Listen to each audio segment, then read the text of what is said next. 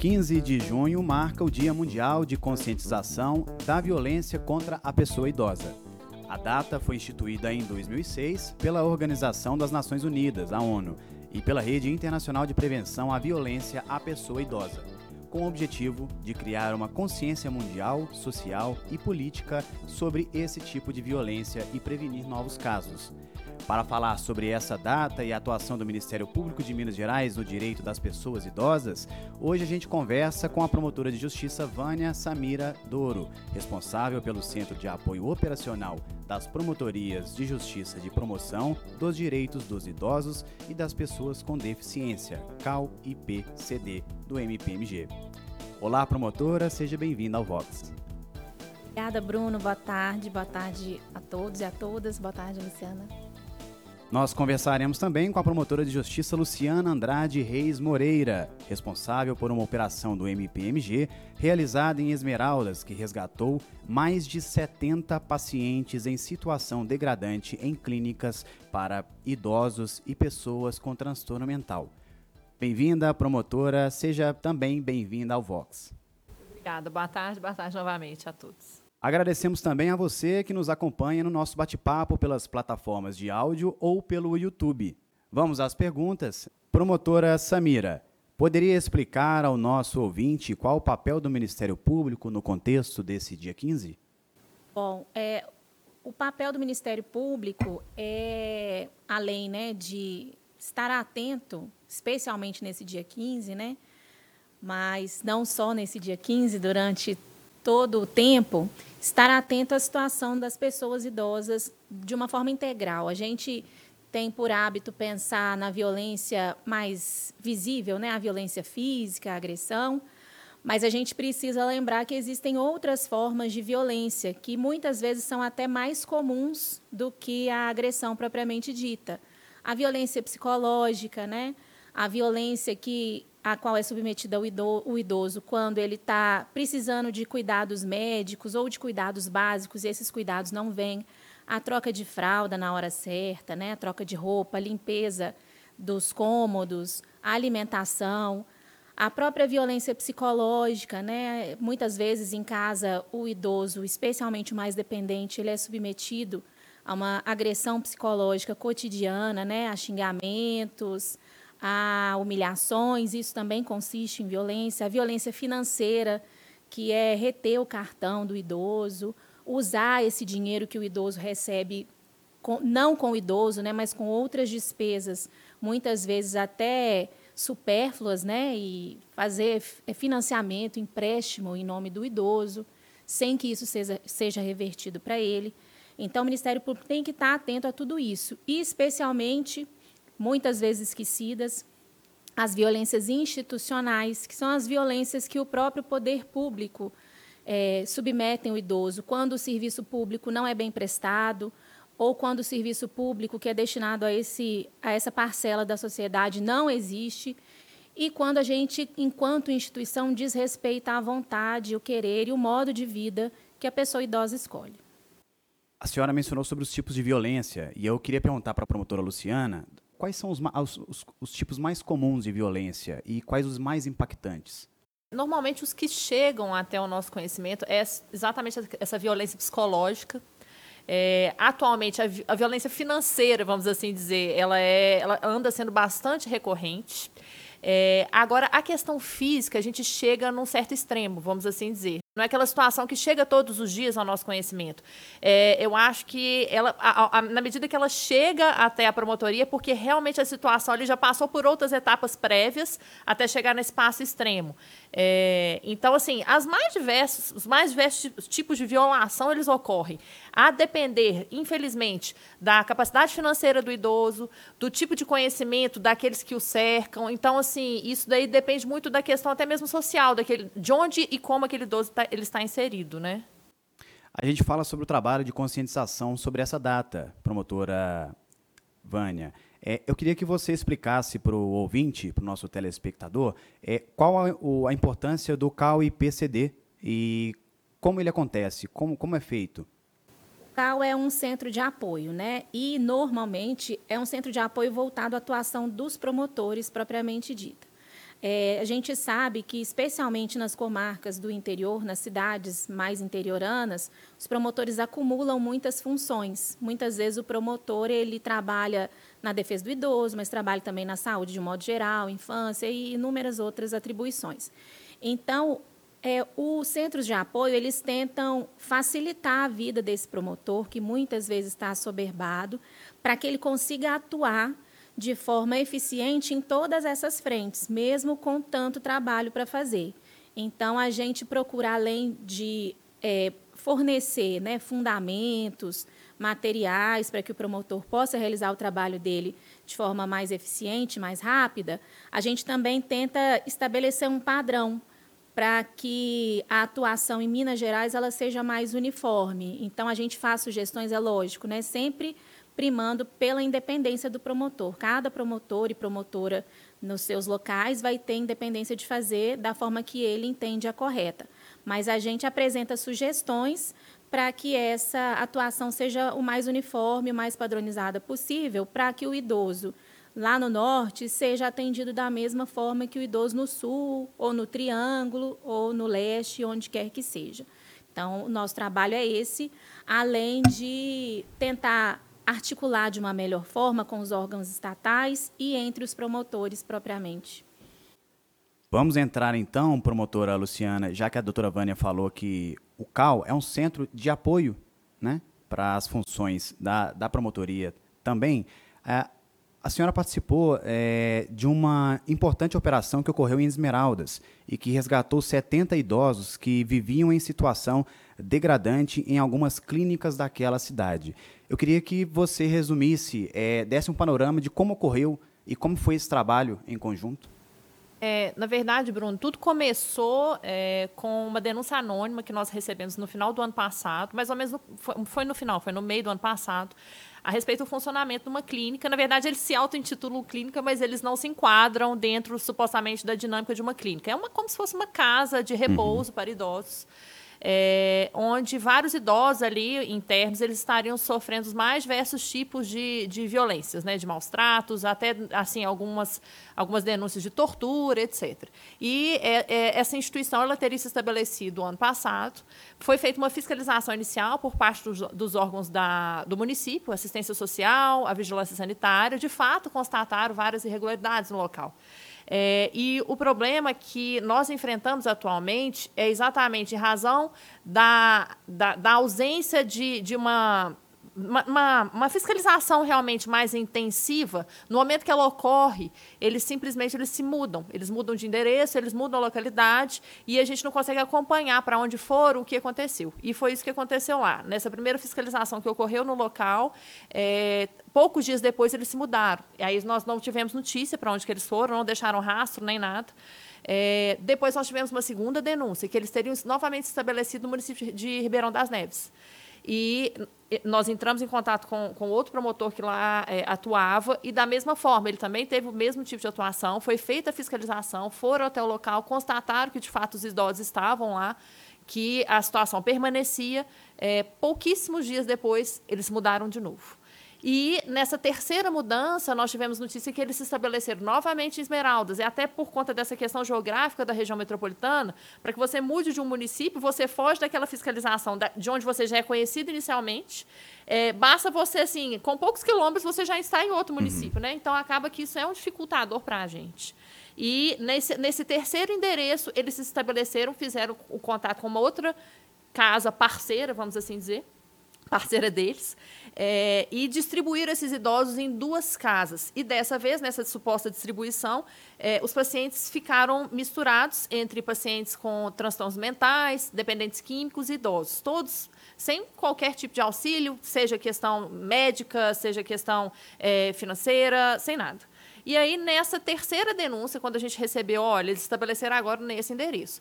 Aí, a gente já sabendo desse histórico, que infelizmente não havia como a gente ter um contato mais, uma, uma atuação mais administrativa, é, tentar ver, sensibilizar, conversar, é, nós já partimos, infelizmente, por um outro lado, mais por um aspecto criminal, por conta exatamente do histórico, de tudo que a gente já tinha conhecimento que ali estava ocorrendo. É, e aí, então, nós, é, lá vendo essa situação, nós entramos em contato com o CAL, pedimos, pedimos realmente esse auxílio, porque, apesar da, do inicialmente ser esse aspecto criminal, que seria o foco, para a gente ir lá ver, não ter condição, é, realmente pedir a prisão preventiva desses diretores, mas a gente tinha uma situação muito grave, que eram os pacientes que estavam ali dentro.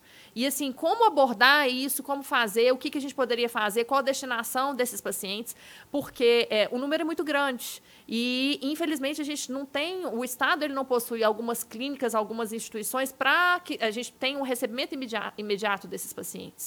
É, e uma abordagem também mais, mais tranquila, uma, uma abordagem assim, mais é, é, que não seja, que não assustasse tanto uma, pessoas que estavam já tão vulneráveis, né? E, então, o CAL foi muito importante nessa, nessa interface, nessa, nessa articulação prévia. Nós entramos em contato com várias secretarias do Estado, dos mais diversos campos que pudessem realmente dar esse apoio. É, quando chegamos até o local, de fato, todas as denúncias que a gente já recebia, elas se concretizaram e nós vimos que nunca ali poderia ser um local destinado ao acolhimento desses idosos, desses outros pacientes de outras áreas. É, e agora a gente ainda encontra essa dificuldade, inclusive com esses pacientes que lá estão, estavam, é, porque muitos não têm mais uma referência familiar. É, eles já foram assim, a família há anos já não sabe o que acontece. Os cartões com os benefícios, cartões é, é, com o, o, benefício do idoso ficavam com o então diretor da clínica, que pegava a integralidade daquele valor. Alguns ali, é, alguns que até têm uma referência familiar, na hora que o município agora ele está tentando fazer o contato para ver o retorno desses, desses idosos para o lar de origem, é, infelizmente, vários parentes falam: olha, não tem a mínima condição de receber esse idoso aqui, não me mande, se vira. É um peso. Infelizmente, é isso que acontece. Para a família é um peso. Que triste. É, e é muito difícil isso, né? Porque assim, durante o período produtivo deles, é, é, onde que eles mais poderiam contribuir, a família sempre queria por perto. Agora que, na verdade, eles que precisam de ajuda, fica uma situação complicada. E essa situação nós estamos enfrentando com muitos pacientes ali.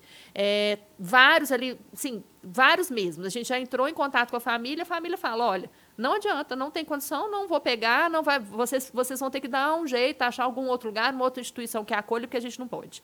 Então, isso daí é uma prática recorrente, é algo que acontece muito aqui, principalmente na região metropolitana, a gente sente em razão dessa possibilidade de movimentação dessas clínicas, porque é uma cidade pequena, se alguém se estabelece em determinado sítio, algum lugar, alguém passa por perto, você sabe onde é, sabendo. as pessoas ficam sabendo. Uhum. Agora aqui, por exemplo, em Esmeraldas, a, o território de Esmeraldas é muito grande, uhum. ele tem um território maior do que a cidade de Belo Horizonte. Então, essas clínicas vão, elas alugam alguns sítios, é, nesses sítios, elas se estabelecem ali por um certo prazo. Quando começa a vizinhança a tomar conhecimento da existência deles, eles já ficam sob alerta e já mudam, alugam outro. Há essa facilidade. E nunca, em momento algum, eles se estabelecem enquanto uma entidade para acolhimento dos idosos. Eles alugam enquanto pessoa física. Eles alugam aquele lugar para se estabelecer ali e o proprietário nem pergunta para, ó, vai ser para lazer? Para que, que você está alugando isso? Então, assim, é uma série de dificultadores que a gente enfrenta para que seja possível essa identificação. Agora, promotora, falando do dia a dia, não é uma, uma questão comum para mim, por exemplo, que sou relações públicas. Eu pergunto a, a, a você qual a situação no momento em que você chega e vivencia aquela cena. É, assim, tem, tem os mais diversos aspectos quando nós falamos. Assim, inicialmente a gente tem, chega ao nosso conhecimento uma situação que o idoso ele está sendo objeto de uma violência psicológica, que ele não está sendo bem tratado por aquele familiar que fala, não aguento mais esse velho, é, se eu, se isso para mim é um peso, um transtorno. E assim, a família vai até a promotoria e fala, olha, eu estou com ele aqui, não consigo cuidar mais dele. E agora? Como é que vai ser feito? A gente tem muitos desses casos, a gente tem outros casos dessa questão da violência física, que, na verdade, não é a família que chega, são vizinhos, conhecidos. É, normalmente, essas denúncias elas não são é, identificadas, são feitas de forma anônima. Fala, olha, o idoso X no local Z, é, eu tenho conhecimento que ele está sendo é, maltratado, é, pelo que a gente está notando, ele está com vários machucados, a gente escuta gritos. Então, nessas situações mais crônicas, vamos assim dizer, é sempre tem há um envolvimento policial. Eu acho que sim, não, não tem como fugir disso. Mas assim, nas outras que a gente consegue mais com a parte social, é tentar ver, conversar, sensibilizar os familiares, envolver os órgãos da assistência do próprio município. É, é realmente é um, é um trabalho não é, não é um trabalho simples, é um trabalho mais complexo que envolve uma série de outros mecanismos e órgãos para atuar. Vocês falam sobre o, trabalho com outras instituições, você mencionou sobre polícia né, e outros órgãos. Eu queria que você falasse um pouco, para a senhora também, doutora Vânia, qual a importância do trabalho em conjunto com outras instituições? É, é primordial. A gente não consegue, assim, realmente, infelizmente, quisera que a gente pudesse fazer tudo que passa e que pa aparece para a gente, mas não tem como. É, o, o, trabalho social por parte do município, ele, na verdade, ele, ele é o principal porque assim, em determinados casos a gente não consegue resolver com uma medida que está é, ao nosso alcance, a eventual medida judicial, eventual tratativa dentro da promotoria, porque esses casos eles precisam de um acompanhamento, eles precisam que o pessoal vá, que o pessoal faça esse acompanhamento, que seja pela unidade básica de saúde, que seja por parte da assistência social do município, é, a, o envolvimento daqueles atores é, ali ali próximos mesmo, e esse acompanhamento sempre constante, para que a gente veja que aquela suposta violência ela realmente se cessou e que esse idoso, ele de fato agora volta a ser inserido naquele contexto familiar. É importante até a gente esclarecer que, embora né, o Ministério Público seja uma porta para que as denúncias aconteçam e que a gente recebe e, e tem função de receber essas notícias, é importante pontuar que a atuação do Ministério Público ela é muito subsidiária, né? Como a Luciana falou, essas medidas judiciais, essas intervenções, elas vão ocorrer em último caso, porque são questões de política pública e as políticas públicas são executadas pelo Poder Executivo. Certo. E aí quando você pergunta, né, da importância de trabalhar é, de forma articulada, a gente tem previsão né, na política socioassistencial, a política de assistência social, ela é uma política feita em rede. Então, a, a assistência social, normalmente do município, recebe as demandas de vulnerabilidade de certos grupos, né? E quando a gente fala de vulnerabilidade, a gente pensa em vulnerabilidade normalmente econômica, mas não é só a vulnerabilidade econômica. Então, qualquer situação de risco e de necessidade que qualquer pessoa, ainda que uma pessoa que tenha condições financeiras esteja passando, esses órgãos eles podem ser acionados, a assistência social do município ela pode ser acionada e ela vai trabalhar de, com as outras políticas setoriais para atender e sanar essas vulnerabilidades que estejam ocorrendo com os idosos ou com pessoas com deficiência, com criança, adolescente. Então, assim, a, o trabalho em rede é uma premissa dessa política da assistência social. Então, o, a assistência social tem que conversar com a saúde, com a educação, com a, a vigilância sanitária, com a defesa civil, para conseguir Perfeito. sanar de forma é, integral a vulnerabilidade daquela pessoa que vem, ser, vem a ser atendida. E só, só deveria vir ao Ministério Público quando a política falha, né? Só, só chega para o Ministério Público quando a política falha. Então, o nosso trabalho também é de fomentar essa política para que ela aconteça da forma adequada. Para explicar para o nosso cidadão, promotora Vânia, é, para fazer uma denúncia, qual seria a orientação? Bom, os nossos canais são inúmeros, né? A gente passou na porta, se estiver olhando muito, a gente puxa para dentro. Mas o cidadão pode procurar pela ouvidoria do Ministério Público, né? A gente tem o telefone 127, que é gratuito. Se quiser fazer denúncia anônima, pode. Se quiser se identificar, mas pedir sigilo, a gente tem os dados da pessoa, mas a gente não divulga, nem dentro lá Importante. do procedimento.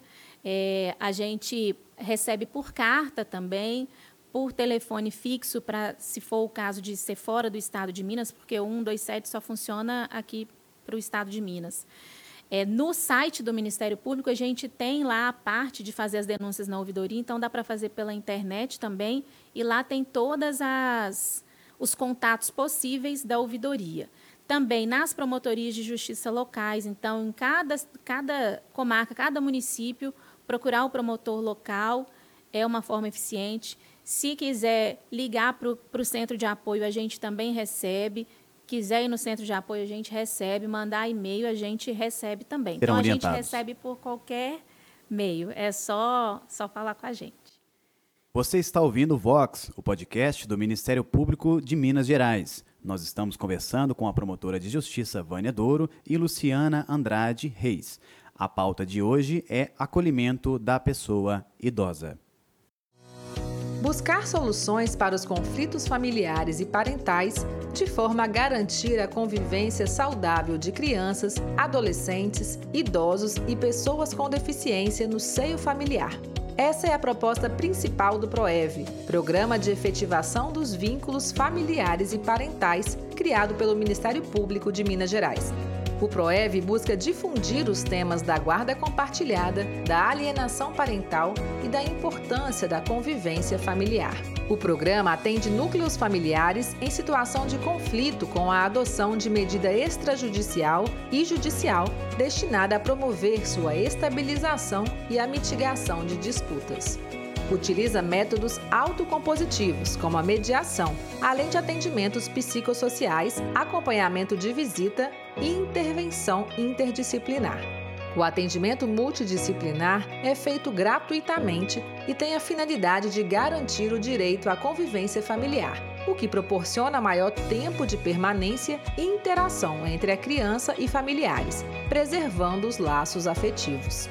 A iniciativa é realizada em parceria com o Centro Universitário UNA, com a FUMEC, Fundação Mineira de Educação e Cultura, e com a UFMG. Ministério Público de Minas Gerais. Em todo lugar, ao seu lado. Siga a gente nas redes sociais. Procure por MPMG Oficial. Para mais informações, acesse mpmg.mp.br.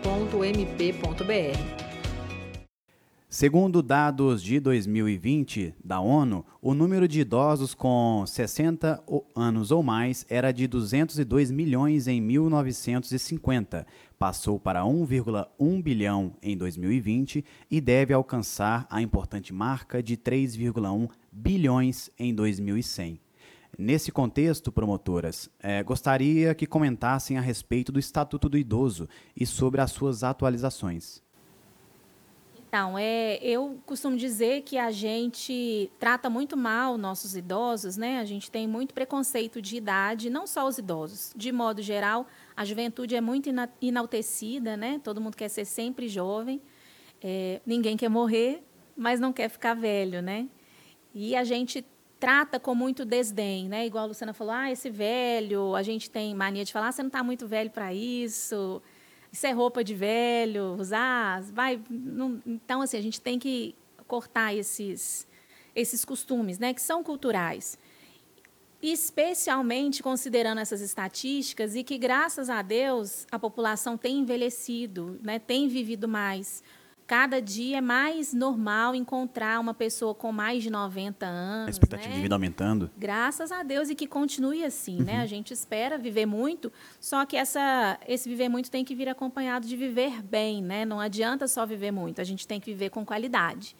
E a tendência é que o estatuto do idoso ele seja seja cada dia mais necessária a atualização dele, porque as, as necessidades vão mudando, né? A gente vai tendo muitos idosos, lógico, até pela situação de vida com muita dependência, mas a gente vai tendo cada vez mais jovens idosos, vamos dizer assim, né? O pessoal fala, ah, os 50 são os novos 30 e, e as coisas vão evoluindo. Na psicologia, assim. por exemplo, já há uma mudança, né? Pois é, então a, a idade ativa aumenta, né? As pessoas trabalham até mais tarde e com condição de trabalhar. Então, essas atualizações elas vão ser cada vez mais necessárias. A mudança de perspectiva e do cuidado com o idoso vai ser cada vez mais necessária. Então, eu penso que a tendência é que o Estatuto do Idoso seja cada vez mais fluido, né? para que possa acompanhar essa alteração da nossa própria sociedade. É, eu acho que é exatamente por esse ponto. A sociedade hoje em dia ela tá a, a expectativa de vida ela aumentando, é, a legislação tem que acompanhar. Não adianta que nós tenhamos uma, uma, legislação engessada porque ela não atende mais aquele anseio atual da sociedade. E com isso a gente fica vendo, o Estatuto do Idoso ele passa aí por algumas mudanças, vem passando, e não só isso, não só o Estatuto do Idoso, como legislações esparsas também nesse sentido, para tentar acompanhar, né, esse movimento da sociedade, porque o que era necessário lá atrás hoje em dia pode não ser mais. Então é importante essa possibilidade de mutação contínua, né? Quais os impactos da pandemia do Covid-19 e do isolamento social nos casos contra na violência contra as pessoas idosas? O público mais vulnerável, e aí eu falo idosos, né, as crianças e adolescentes, as mulheres em situação de violência, foi muito afetado durante esse período de pandemia por conta do isolamento social. A Luciana falou mais cedo, muitas formas de violência chegam ao conhecimento da polícia, do Ministério Público, dos órgãos que têm é, autoridade ou é, competência para tomar alguma providência, por ouvir dizer, né, por vizinho, por é, a, a, pessoa que sai na rua e está com um machucado estranho. E aí, quando está todo mundo recolhido em casa, essas notícias ficam menos, é, menos fáceis de serem feitas, né? Porque as pessoas param de ver. Às vezes escutam um grito, alguma coisa, mas elas não sabem muito bem o que está acontecendo e ficam sem condição de fornecer muita ajuda. Então, eu acho que o impacto muito grande foi esse, porque essas violências pararam de ser vistas e aí as pessoas pararam de noticiar. É, e uma outra questão assim que ocorreu de fato assim, a suposta fiscalização que a gente exerce e algumas instituições, o Ministério Público vai até o local para fazer essa fiscalização durante o tempo mais auge da, o auge da pandemia, é, elas ficaram suspensas porque os idosos eram supostamente população de risco, não podiam ter contato com o público externo, então eles tentavam preservar, mas isso ao mesmo tempo não permitia saber o que estava acontecendo ali dentro. Então não havia possibilidade supostamente se não houvesse uma denúncia prévia, alguma coisa bem incisiva, mas é, aquela fiscalização contínua, aquela situação de passar ali para ver o que está acontecendo, ela ficou suspensa. Visitação familiar também, os familiares é, em muitas instituições eles não podiam ir lá para visitar esses idosos, então isso acabou por, por gerar aí alguns, alguns problemas, algumas demandas em razão dessa impossibilidade de saber de fato o que estava acontecendo, porque uma simples notícia, sabendo um telefonema, às vezes ele fica maquiado, então ir até o local e ver de perto o que, que, que, que realmente realmente está acontecendo. Isso, durante a pandemia, eu acho que ele ficou bem prejudicado. Isso trouxe um impacto também para o número de idosos que vivem em instituições de longa permanência? Digo, tem mais idosos nas casas de permanência? Eu não sei se tem mais por conta da pandemia, sabe? É porque a gente tem, infelizmente, uma uma demanda por acolhimento muito grande. Como a Luciana falou, as famílias muitas vezes querem entregar né, os idosos. É uma tendência? É uma tendência. Mas é uma tendência que é, eu não, não deposito só no ombro da família, não. É, é uma, uma conjuntura que leva a isso, sabe? A gente tem diversos serviços socioassistenciais previstos em normas. A gente tem um sistema Sistema Único de Assistência Social, que prevê diversos serviços de várias modalidades, sendo que o acolhimento institucional é um deles, só que é o que deveria ser buscado como última alternativa, a exceção. Depois que a gente já tentou todos os outros, não conseguimos resolver a vulnerabilidade da pessoa idosa, a gente institucionaliza. Só que como a política ela ainda não está bem implementada, não está em plano em pleno funcionamento, o que a gente tem na verdade e mesmo assim bem capenga é a entrada dentro do Sistema Único de Assistência Social, o primeiro serviço, o serviço mais básico, que são os serviços oferecidos pelos centros de referência da assistência social, que são os CRAS, e o acolhimento que deveria ser o último. Nesse meio de caminho, a gente quase não tem serviço em funcionamento. E esses serviços eles servem justamente como um apoio para a família, para desonerar a família nessa tarefa que é difícil. A gente entende que é difícil ter uma pessoa dependente às vezes dependente 24 horas por dia, né? Então, tem pessoas que têm que parar de trabalhar, e não podem se dar esse luxo de parar de trabalhar porque elas têm né, mais gente na família. Questões físicas, sociais, financeiras. Exatamente. E, e aí o Estado não, não fornece esse suporte para a família poder cuidar melhor dos seus dependentes, né, dos seus idosos. E entrega para a família todo o ônus de cuidar dessa pessoa. Então, eu até entendo, né? É lógico que tem casos e casos, né? Tem casos que o pessoal quer só ficar livre mesmo mas a gente precisa olhar de uma forma mais, mais integral, mais global, né? E mesmo esses serviços de acolhimento, a maioria elas não são ofertadas pela rede pública, são entidades privadas que fazem esse acolhimento. Então, assim, é uma falha institucional muito grande. Eu até queria fazer uma observação que eu enxergo isso é, como uma, uma, uma, mudança até de pensamento, né? Porque assim, se a gente for pensar na questão da infância, a infância, é, a depender da idade da criança, ela é tão dependente quanto o idoso e a, a, a, possibilidade de você encontrar algum lugar para a criança ficar, uma creche, é uma, uma, uma, casa de brincar, ou que até mesmo esse, esse, essa parte da assistência consiga suprir, às vezes fica bem mais fácil do que com relação ao idoso. Então, agora, a gente tendo essa tendência da população cada vez mais, ela ter uma idade mais avançada, talvez ajude no movimento, né, nessa questão da, da própria estrutura do poder público, da própria pensamento das famílias, ou até mesmo o poder privado, a criação de novos centros para atividade para os idosos, esse tipo de coisa, talvez agora comece a ser uma tendência em razão disso, sabe? Só para finalizar, acho que além disso que a Luciana coloca, a gente precisa urgentemente de uma mudança de paradigma, né? Porque essas ações voltadas para pessoas idosas em especial, elas sempre foram feitas de forma muito caritativa, né? Então, ainda hoje as pessoas entendem isso como caridade mesmo o poder público, quando participa, inclusive, dessas entidades que fazem acolhimento, seja enviando alimento ou algum tipo de recurso financeiro, eles fazem tendo certeza que eles estão fazendo caridade ali, uma doação. Eles, é, a chave ainda não virou para entender que aquilo já é estabelecido como política pública e precisa Obrigação. ser planejado como política pública. Então, precisa ter é, diagnóstico de demanda, né? precisa saber o que, que aquela população precisa, é, precisa ter planejamento, precisa entrar no orçamento, né? e não ir fazendo assim, se der, a hora que der. Bom, voltando a, ao caso de Esmeraldas, promotora Luciana, eu queria saber quais as penalidades estão sujeitas a uma pessoa que comete violência contra um idoso. É, assim, na verdade o leque é grande porque a, a, depende do tipo de violência, do tipo de situação que se enquadra. Lá em específico, é, já inicialmente gente, nós conseguimos identificar vários crimes que ocorriam ali no local. É, a, a, princípio, maus tratos, assim, ficou bem claro para a gente. Nós estamos ainda em fase de elaboração da denúncia, que deve ocorrer essa semana. É, os maus tratos, é, alguns, algumas situações talvez a gente consiga enquadrar, inclusive no, no crime de tortura. É, nós tivemos, infelizmente, notícia de óbitos ocorridos ali no interior dessas duas instituições, que é, a gente nós estamos verificando a possibilidade de responsabilização desses diretores. É, assim, bem claro, a, a, ligação entre o óbito e a suposta situação que eles se encontravam em razão da ação desses diretores.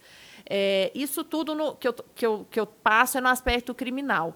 É, mas a gente tem uma, outras sanções, inclusive no aspecto civil, que está sendo tratado no, em uma outra ação, uma ação civil com relação à pessoa jurídica, com relação às clínicas realmente. Que, eu, eu, novamente, eu digo clínica, mas de maneira bem superficial, porque elas não se enquadram, uhum. entendeu? É, então, assim, a depender de cada caso, de cada situação, mas basicamente lá a situação que nós conseguimos identificar foi essa. E, assim, é, foi, foi até interessante quando nós chegamos no local, é, a, os idosos, acho que eles estavam tão acostumados com aquilo que a gente chegou até lá. Não, essa daqui é, é, é a minha caminha, vem cá para você ver. A gente via assim um buraco gigante no colchão, assim, que quase que ele dormia no estrado. E assim, é, você vê que a pessoa ela estava inserida naquela, naquele ambiente, ela não via algo de tão ruim assim. Aí nós perguntamos para alguns idosos: e aí, a alimentação tá boa? Não, tá ótima. E o que, que você come? Ah, é, o café da manhã é um pão um pãozinho com café. Ah, mas e uma fruta, alguma coisa? Não, é pão, mas não tem manteiga, não. Mas é só um pãozinho, mas tá bom. Aí, e almoço, tem carne? É, carne? Não, só quando vem de doação. Aí você perguntava, e de noite? Ah, de noite todo dia com esse frio é bom que é canjiquinha. Eu falei, ah, que delícia, mas mais o quê? Não, todo dia é canjiquinha todos os dias. Então, assim, qualquer tipo de orientação nutricional que se faça, é possível ver que não, não, não, não, não existia, que não estava uhum. correto. Mas, assim, eles se inseriram naquela situação e não enxergavam mais isso, não achavam que poderia ser, ter algo melhor. É. Então, assim, é uma questão bem, bem complexa nesse, nesse ponto, até essa questão psicológica, essa questão de identificação desse, dessas situações, nós ainda estamos trabalhando. Mas, assim, o grosso seria basicamente isso. Antes de encerrar, promotoras, eu gostaria que vocês é, olhassem para a nossa câmera e deixassem uma mensagem final sobre o dia 15, que marca o Dia Mundial de Conscientização da Violência contra a Pessoa Idosa. É, como eu falei, né, a gente precisa ter um olhar diferenciado para os nossos idosos, ainda que seja no pensamento mais voltado para si, de pensando que amanhã é, eu vou estar nesse lugar, mas que a gente possa oferecer mais qualidade de vida para essas pessoas que, seja no nosso cotidiano, seja de uma forma coletiva, já contribuíram tanto assim para a sociedade. E só para pontuar em relação a essa é, situação de esmeraldas e para que não haja tanto alarme assim, né? É, a fiscalização do Ministério Público ela é constante em instituições e, em regra, a nossa fiscalização ela busca sanar irregularidades de forma parceira, de forma conjunta com a instituição. A gente tem todo o interesse que instituições de acolhimento é, sigam acolhendo idosos, mas acolhendo de uma forma adequada. Então, enquanto a gente percebe que a instituição tem irregularidades, mas quer sanar, quer, quer trabalhar de uma forma adequada, a gente quer trabalhar em parceria sim. É, essas atuações, como a de Esmeralda, são necessárias sempre que a gente percebe que essa cooperação e essa vontade ela está bem distante do acolhimento do idoso. É, eu, eu acho que é bem nesse sentido, assim, só pegando esse, essa questão da atuação do, do Ministério Público, até é, é, uma parceria interessante, porque nós gostaríamos que o município, no, onde estamos inseridos ali, eles tivessem essa oportunidade para os idosos locais. Então, é, é, locais parceiros ou com algum tipo de dificuldade, é muito possível e viável esse intercâmbio de informações, esses acordos. É, olha, eu não estou conseguindo me adequar em determinada situação. Ah, vamos ver, vamos pegar um pouquinho, vamos conversar com o município se é possível um pouquinho mais de prazo. Ah, eu estou pensando no imóvel X, mas ele não tem uma suposta adequação para passar uma cadeira de roda. Ah, vamos ver onde isso daí sempre ocorre e é necessário que ocorra. Então, essa parceria com o pessoal local, para a gente também é, é interessante e muito importante. E, de fato, é, é foi uma, essa questão lá foi uma questão muito pontual em razão de todo esse histórico, de toda essa situação. É, não foi algo assim de hoje para de ontem para hoje que uhum. ocorreu, entendeu? É, e com relação de maneira mais global, essa situação do, da, da, da, população idosa, é bem isso que a gente falou no decorrer aqui de toda a conversa. É, é uma tendência, a população hoje em dia ela vai ter uma idade mais avançada, vai ter demandas que necessitam dessa, de, desse olhar, e é, eu acho que todos os atores envolvidos têm que começar a amadurecer essa ideia, sensibilizando e sabendo, e dando sua parcela de contribuição. A família, é, o poder público, é, as entidades entidades é, so, sociais. Então, assim, todos eu acho que podem tentar contribuir, abrindo um pouco a cabeça para isso, porque é uma tendência que eu acredito que não volte mais. Então, assim, a cada, cada vez mais nós vamos ter essa população demandando e os serviços, é, a, o tipo de assistência, ele também tem que mudar. De maneira geral, precisamos contribuir.